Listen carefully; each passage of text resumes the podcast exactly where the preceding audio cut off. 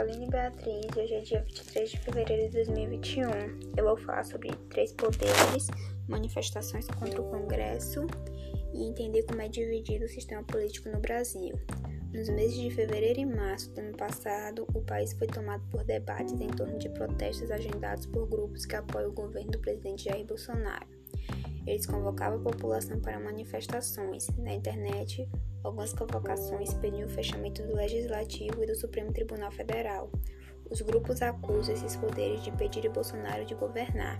Em 2019, o senador Eduardo Bolsonaro declarou em palestra que basta um cabo e um soldado para fechar o Supremo Tribunal Federal. Mas com o aumento dos casos de coronavírus no país, os organizadores das manifestações decidiram cancelar os atos. Quais são os limites do poder do presidente? Embora o governo seja um, o sistema político brasileiro é dividido em três poderes. Segundo a Constituição Brasileira de 1988, compõe a República Federativa do Brasil os poderes legislativo, o executivo e o judiciário. Eles são citados no segundo artigo como independentes e harmônicos entre si e devem trabalhar para o bem-estar comum da população brasileira. Por que existe essa separação de poderes? Para uma democracia funcionar e um Estado não ser autoritário, as instituições precisam exercer suas atribuições.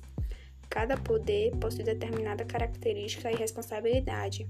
A separação existe para que não haja concentração de poder nas mãos de apenas uma pessoa ou um grupo. E para que o sistema funcione, cada poder deve fiscalizar o outro e pedir que se cometa abusos ou eventuais excessos. É o chamado sistemas de freios e contrapesos que consiste no controle do poder pelo próprio poder. Qual é o papel de cada poder no Brasil? O poder executivo possui a função de executar as leis e administrar o Estado, por exemplo, analisar as necessidades da população, criar serviços públicos, entre outros. O poder legislativo é quem faz as leis, ou altera as leis nas esferas do Congresso Nacional é, cabe ao legislativo fiscalizar e controlar os atos do poder executivo, incluindo os da administração indireta. O judiciário tem o poder de aplicar as leis nos casos concretos submetidos à sua aparição e fiscalizar o seu cumprimento. Quem exerce o poder são juízes de várias instâncias, ou seja, a justiça só se manifesta quando o cidadão, uma empresa ou um órgão público pede que ela julgue um caso. É governabilidade do presidente e o Congresso. No presidencialismo, o presidente, em teoria, pode governar sozinho, ou seja, pode governar se a maioria parlamentar do Congresso Nacional eleito pelo povo.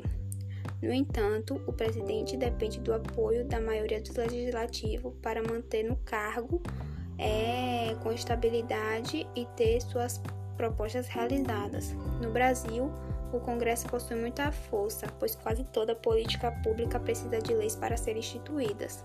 Dessa forma, para conseguir governar, o presidente deve realizar uma articulação política e montar uma coalizão parlamentar de apoiadores do governo. Uma diferença fundamental entre os dois sistemas é o método de escolha do chefe do governo. O presidente é eleito pelo voto popular já o primeiro-ministro é geralmente escolhido pelos parlamentares.